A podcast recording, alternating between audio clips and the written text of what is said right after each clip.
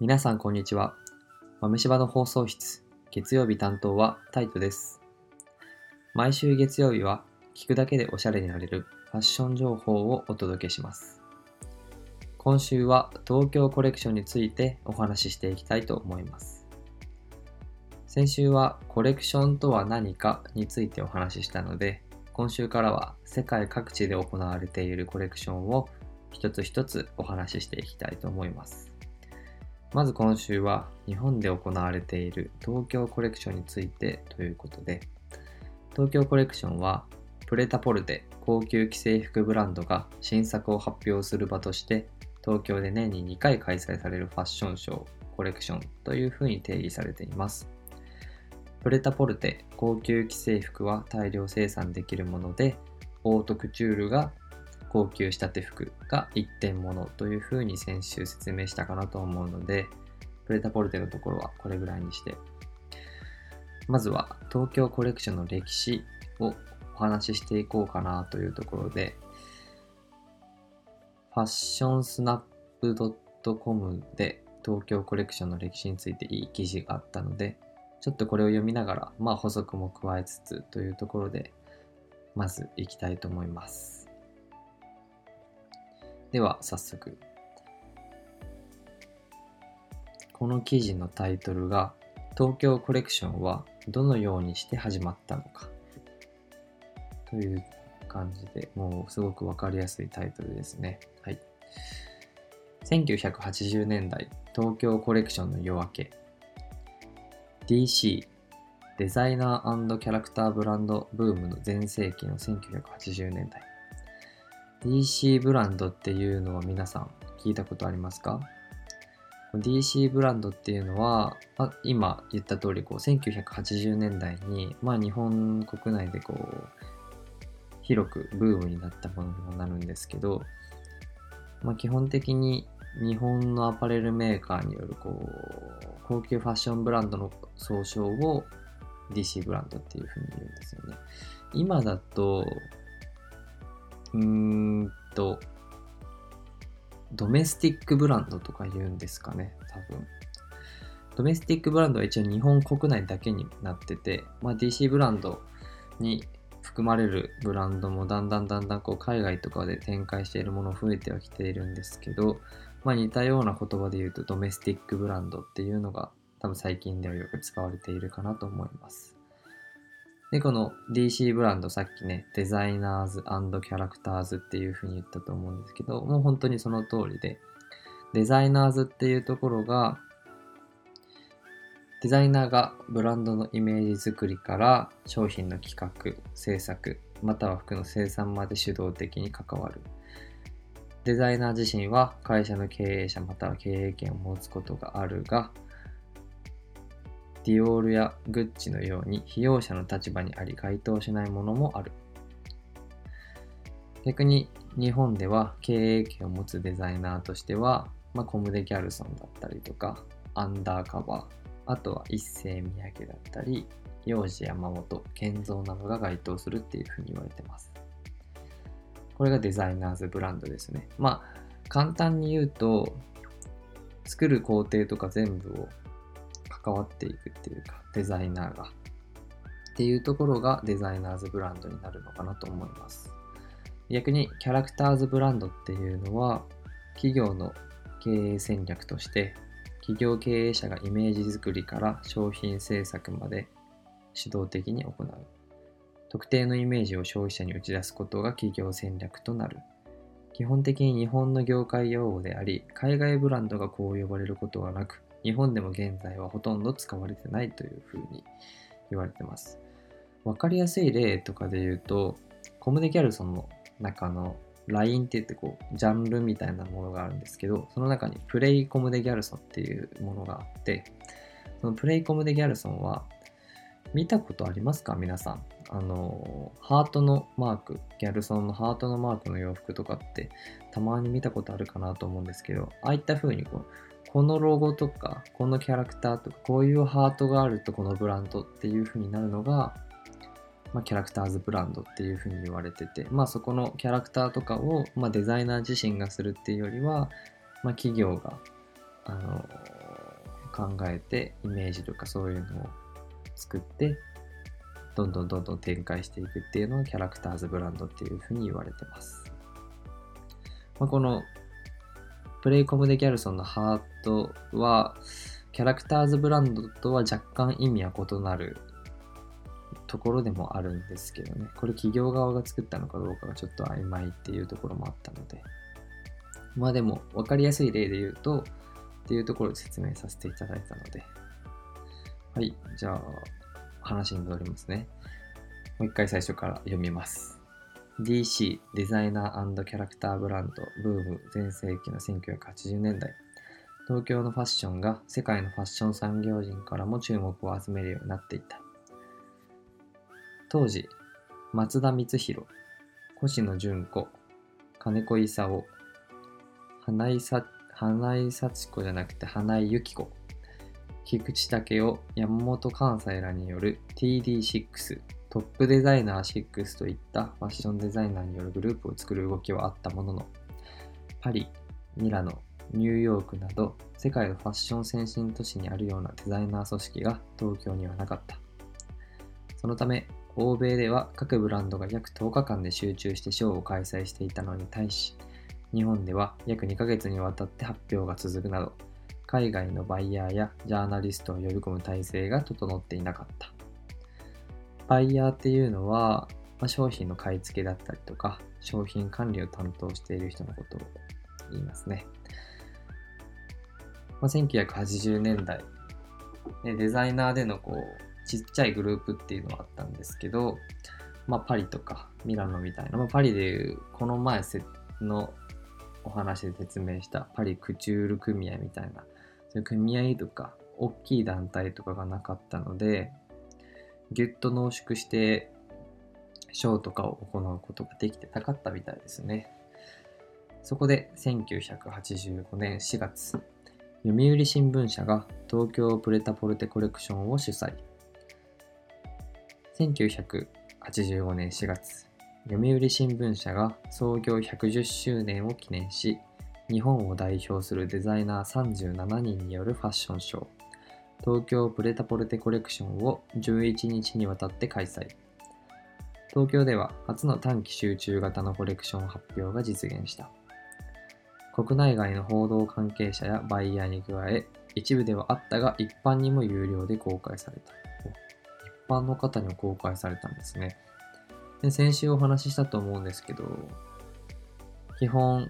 コレクションっていうのはファッション関係の人だったりとか、一部のセレブリティの人とかしか参加できないっていうふうに言ってたんですけど、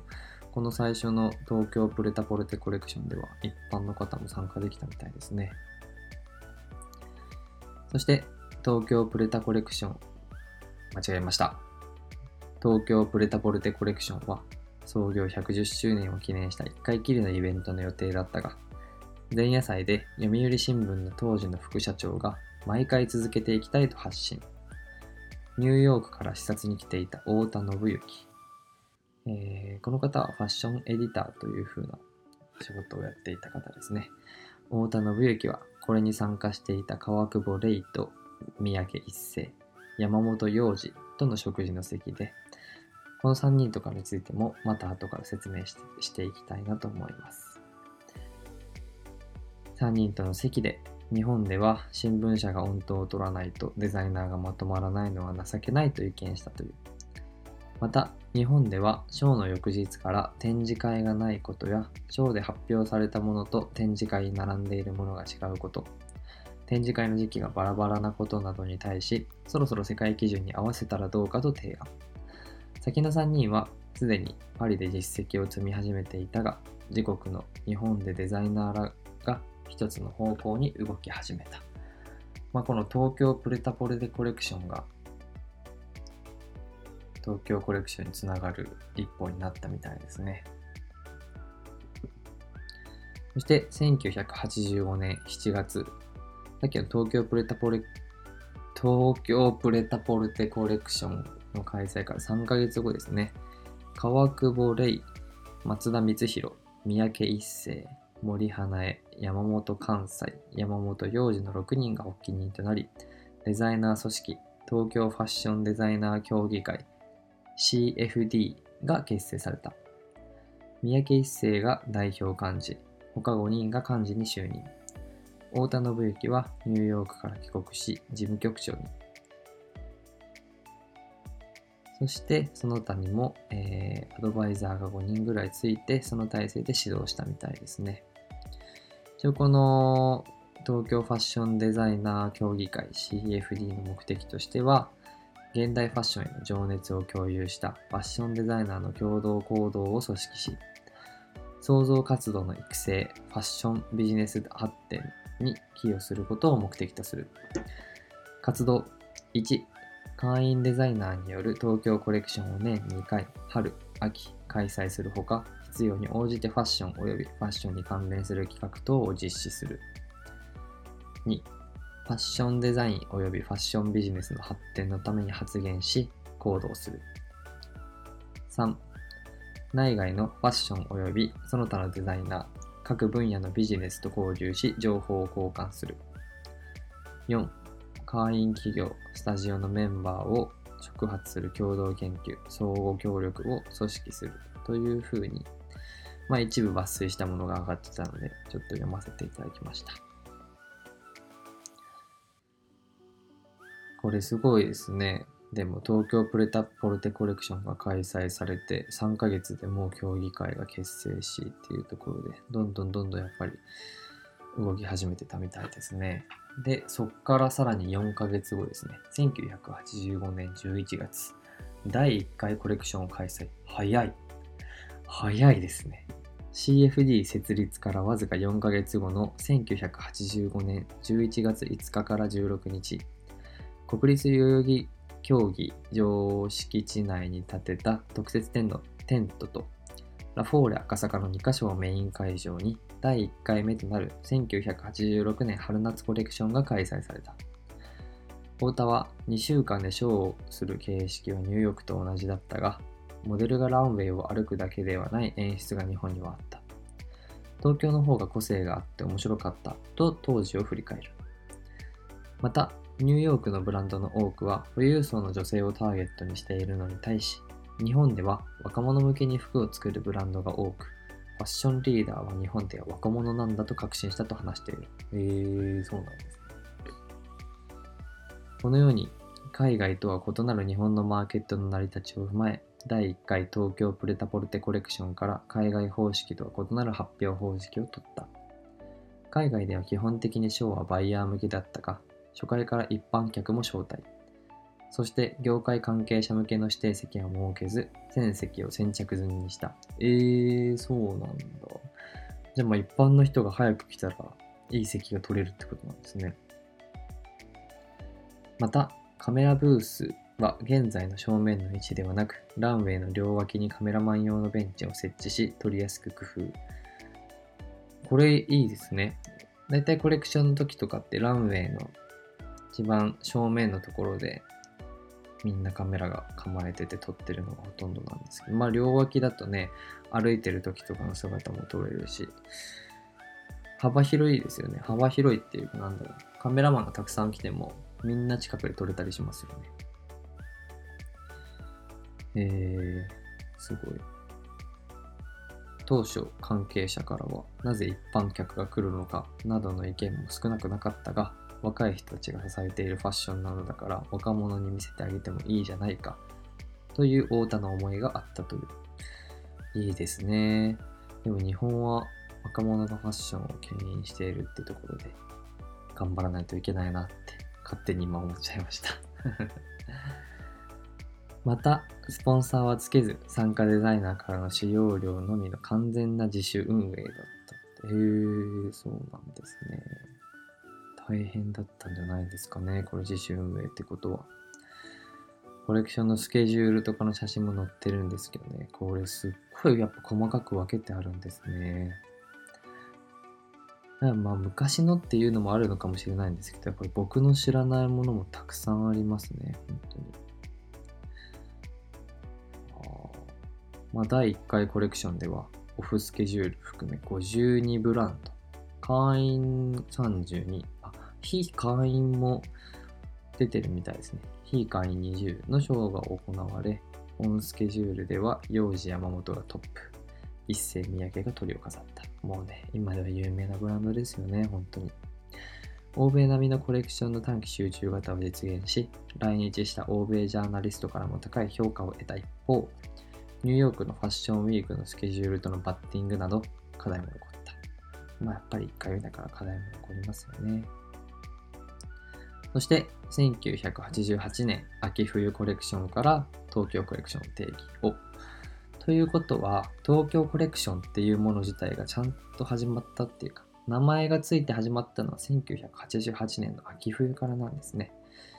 CFD 発足以来 CFD は東京コレクションという名称を用いてこなかった。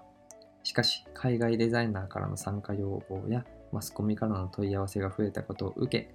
1988年秋冬コレクションから CFD 主催のコレクションを東京コレクションとすることと決めた。なるほど。最初、これはじゃあ、東京コレクションの最初は、読売新聞社が東京プレタポルテコレクションっていうのを主催して、まあ、ニューヨークからそこに来てた太田信之という方が、ね、新聞社が先陣切ってやらないと日本のファッションっていうのは成り立たないのかみたいに言ってファッションデザイナー協議会っていうのを立ち上げ、まあ、そこでコレクションをやっていきながら、まあ、マスコミだったりとか海外のメディアとかバイヤーとかもいろんな人たちも来るから名前をちゃんと設けようということで1988年に東京コレクションになったという風な流れなんですね。これは僕も知らなかったですね。いい勉強になりました。さあ、歴史については、ゆっくりお話ししていきましたけど、まあ、あのー、ね、いろいろ知らない名前の人たちがたくさん出てきたかなと思うんですけど、まあ、やっぱりこの、もともと最初、一番最初に言ったね、トップデザイナー6っていうところに入る6人の方だったりとか、えー、東京ファッションデザイナー協議会 CFD の発起人になってる人たちっていうのは多分皆さんも、まあ、この人たちって大体みんなブランド作ってるんですけどこの人たちが作ってるブランドとかは皆さんも聞いたことがあるような名前のものがたくさんあると思うのでちょっと後半この人たちを順番に説明していきたいなと思います。ではまず、トップデザイナー6の6人を順番に説明していきます。まず最初は、松田光弘。この松田光弘っていう人は、この人ファッションデザイナーの人なんですけど、まあ、この人が作ったブランドとして有名なのは、ニコルというブランドがあります。ニコル知ってますかね？結構僕のイメージとしてはイオンとかアウトレットとかああいったところによく入ってるイメージがありますね。割とシンプルなデザインが多くてでも大人っぽいっていうか高級感のあるようなものが多いのでなんか自分の今の年よりも少しこう大人っぽく見られたいとかちょっと上品さを出したいとかいうところだと、このニコルってブランドおすすめです。でこの松田光弘って方が作ったブランドはニコルというブランド。で次に、山本関西。山本関西さんとか結構有名な気がするんですけど、この山本関西は去年かな、急性骨髄性白血病で亡くなったんですけど、まあ、この方も関西山本っていうブランドをやってて、今は確か弟さんが社長で、娘もプロデューサーとして入ってた気がします。この娘が確か山本未来っていう女優さんで、イケパラとかに出てた記憶があります。やっぱ、あれなんですね。デザイナーのその名前をそのままブランドにすることって多いんですね。これ山本関西、関西山本。まこの方のこの方のこの関西山本っていうのは、割とこうパンチのあるようなデザインっていうか、っていう風なイメージがありますね。に日本語で多分関西っていうのがドンって入ってたりとかしたイメージがあったんで、また見てみてください。次に、えー、越野純子さんですね。越野純子。越野純子は、えー、っと、この人はね、ブランドだったっけ？デザイナーなんですけど、姉の腰のひろ子と妹の腰のみち子も確かファッションデザイナーで、腰の三姉妹みたいなの呼ばれてて。でこの人ね、すごいですよ、本当に。ブランドっていうよりも、あの、いろんなところでファッションショーやってます。まあ、もちろんパリコレにも出てるんですけど、北京で中国最大のファッションショーっていうのをやってたりとか、あとは日本人初のショーをベトナムでやったり、あとは、えー、キューバだ。キューバでも海外デザイナーとしては世界初のショーを開催してたり、ミャンマーでも確かやってましたね。ミャンマー。結構世界各地のとこで初めてのファッションショーをやってるっていう、すごい人です。この、星野純子さん。はい。次、えー、金子勲さん。この人もブランド作ってますね。この人は自分の名前じゃないんですけど、ピンクハウスってファッションブランドを1973年に作ってる方で、結構これは有名だったみたいです。僕も知らなくてこのブランドに関しては。こうやってこの金子勲って名前を調べた時に出てきたんですけど、ピンクハウス。これ公式サイトみたいなのがあって、まあ、なんかピンクハウスって名前からなんとなく僕がイメージしてた通りの ブランドだなって感じではあるんですけど、可愛らしいけど、なんだろうな、ちょっと落ち着いた雰囲気がなんでか見える不思議なブランドですね。ちょっとメルヘンチックな感じのイメージもありますけど、すごく素敵なブランドでした。で、この金子勲さんは他にもブランドをいくつか、カールヘルムってブランドだったりとか、インゲボルグっていう、まあ、ここら辺も結構可愛らしいって感じのブランドで、まあ、このピンクハウスの、えー、公式サイトの中のオンラインストアで2つのブランドも見れるので、皆さんぜひ見てください。次。花井由紀子。花井由紀子。この人もブランド作ってますね。ゆきこ花井っていう。これもまた名前の ブランド。とかね。僕もじゃあなんか自分でブランド作りたいとかなって本当に作りたいんだったらタイと川沿いの方がいいのか。ゆきこ花井はレディースブランドかな。これはかなり上品だけどところどころやっぱあのインパクトのあるようなデザインが入ってるようなものもあったりとかしてこれは結構割と年齢層高めの人たちに向けてるブランドかなってイメージがあります。でもすごく素敵なブランドです。ゆきこ花江さんのもいいですね。えー、っとじゃあ最後にトップデザイナー6の最後に菊池武雄さん。これも知ってるんじゃないですか？名前反対にして竹尾菊池ってブランドがありますもんね。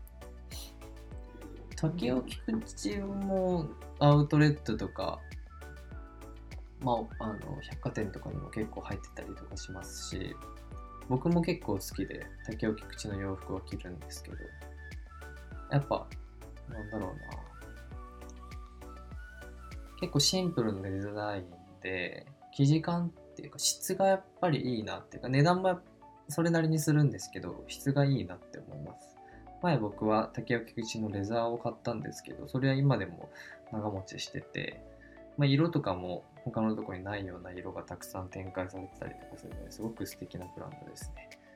この菊池武雄さんはなので竹尾菊池を作った人ですね。はい。この6人がトップデザイナー6ということで。なすごいですね。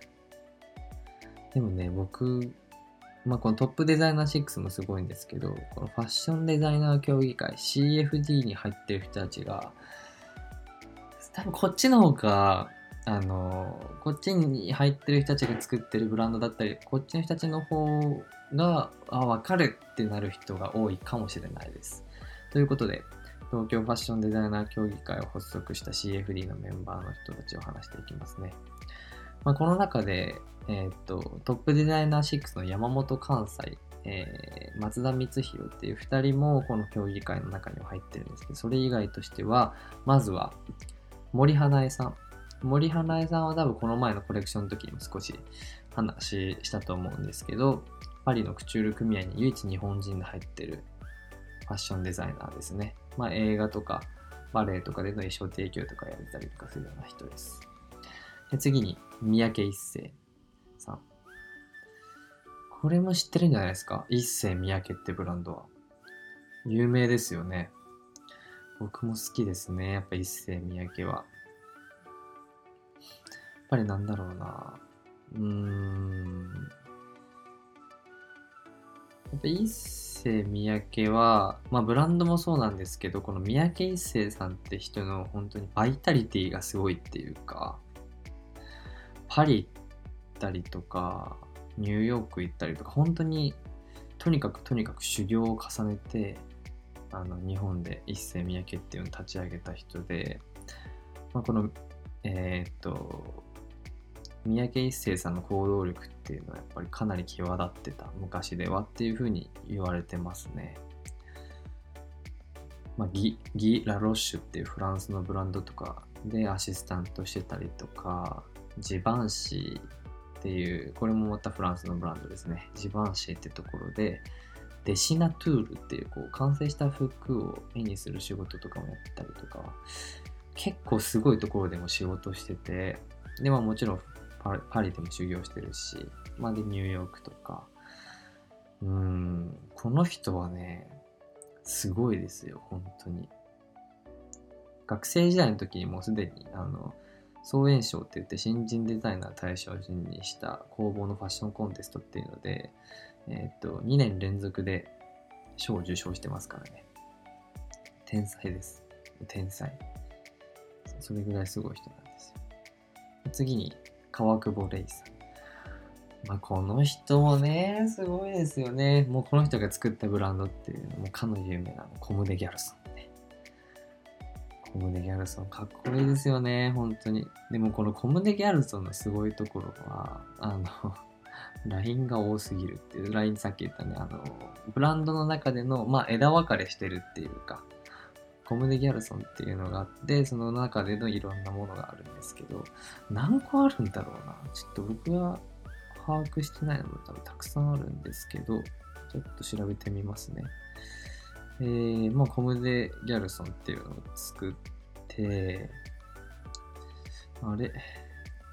何があるんだっけいっぱいあるんですよね、本当に。でもこのコムデ・ギャルソンっていうのも本当に多分最初にパリコレに出た時とかに、なんか結構叩かれたみたいなんですよね。なんで叩かれたんだっけな。えー、っと、あ、まあだから、すごい簡単に言うと、あの、パリでおしゃれっていう風に言われてた、まあパリでおしゃれとされてたものを完全に覆すようなデザインを出したところで、すごいやっぱこう叩かれたっていうか、なんだこりゃ、みたいな感じになったけど、それが逆にこうパリのファッション界に大きな衝撃とかを与えたみたいで、そこからぐっと一気に伸びてきてるブランドですね。あれ何してたんだっけ？あ、そうだ。コムデ・ギャルソンいろいろあるんだっていうところで、もうコムデ・ギャルソンっていうのを、まあ、30歳の時に設立してるんですけど、まあ、その後にメンズラインのコム、コムデ・ギャルソン、オムっていうのを立ち上げたりとか、まあ、フランスに、えー、コムデ・ギャルソン SAS って言って、ショップを作ったりとか、まあ、ニューヨークにも作ってますね。まあ、あとはコムデ・ギャルソン、オムドゥとか、コムデ・ギャルソン・ノワールとか、あコムデ・ギャルソン・マネージャーって家具の LINE も立ち上げてるみたいですね。まあ、もうちょっといっぱいあるんで、もう飛ばしますね。あとはさっき言った、あの、途中で言ったプレイコムデギャルソンとか、有名なところもありますけど、それぐらいいろんな LINE を出してるブランドで、すごいですね。まあ、それを作ったのが、川久保レイって方ですね。いや、すごいすごい。では最後に。これはね、最近僕の中での一押しのブランドを作った人なんですけど、山本洋二。これも聞いたことあるんじゃないですか？洋二山本って。幼児山本もね、本当にかっこいいんですよね。黒を基調とした、なんかもうモード界の頂点と言っていいようなブランドではあるかなと思うんですけど。まあでもこれ、幼児山本ってみんな名前を聞いたことあると思うんですけど、なんか最初、最初は幼児山本じゃないんですよ。この山本洋二さんが作った。ワイズっていうのを設立した後に、パリコレデビューと同時に幼児山本。で、そこからいろんなラインが出てますよね。幼児山本だと、えー、ワイズはワイズがその最初に作ったやつっていうところで、まあ、あとグランドワイっていうこうジェンダーレスっていうところをまあ提案してるようなものとか、若い人とかが知ってるんだと Y3 とかかな。アディダスのスポーツブランドなんですけど、これって Y3 とか、まあ、他にもいろいろありますね。山本洋二さんが作った洋二山本で、まあ、最近、あのー、まあ、洋二山本のラインの中のワイズと、ドクター・マーチンがコラボした靴が販売されたんですけど、もうそれが僕はドンピシャすぎて購入いたしました。すごく高かったですけど。ね、こうやって見ていったら、なんか自分、えー、このブランド作った人だったんだとかいうのとかありました？割とね、有名なブランドが多いんじゃないかなと思うんですけど、特に最後のあの、デザイナー協議会、ファッション、東京ファッションデザイナー協議会 CFD を作った人たちの、えー、三宅一世、川久保玲、山本洋二が作ってる一世、三宅、コムデギャルソン、洋二山本っていうところがかなり有名なブランドにもなるかなと思うので、かつ、すごくデザインもおしゃれで、かっこよくて、独創性もあってってところで、本当にとても素敵なブランドなので、もし、え初めて聞いたっていう方がいたら、一回オンラインショップとかサイトとか覗いてみてください。値段はね、かなり高いんですけど、いいものかなと思うので。さあ今日は東京コレクションの歴史っていうところと、まあ、東京コレクションの発起人になった重要な人たちっていうのを紹介していきました。どうでしたか？なんか東京コレクションって、えー、こんな風に始まったんだ、みたいなのが皆さんの中になってくれたら嬉しいなと思いますけどね。ちょっとじゃあ最後に、えー、っと、まあね、あの最初のこの東京コレクションの最初の方はね、一般の方も入れたって言ってたんですけど、今は割とこう招待制とかになってるみたいで、誰も彼もがどんどん入れるって感じではないみたいですけど、まあ一部招待とかもされるみたいなので、多分これは結構調べてないと分かんなかったりするし、僕もちょっとここを見とけばいいですよっていうのがあんまり見つからなかったので、お伝えできないのが申し訳ないんですけど、まあ、いつか僕も行ってみたいなと思うので、その招待枠をなんとかゲットできるように頑張りたいと思います。まあ、最近ではね、あの自社運営じゃなくて 割とスポンサーがついてて、2016年ぐらいまでは、あの、メルセデス・ベンツがスポンサーになってて、その後アマゾン。で、今は楽天で、えー、っと、この東京のコレクションが行われるときは、楽天ファッションウィークっていう風に呼ばれるみたいですね。で、この楽天ファッションウィークっていうところを YouTube で検索していただけると、日本のブランドのコレクションの動画とかも載ってたりとかするので、ぜひ見てみてください。ということで、今日はこの辺で終わりにしたいと思います。また来週会いましょう。さようなら。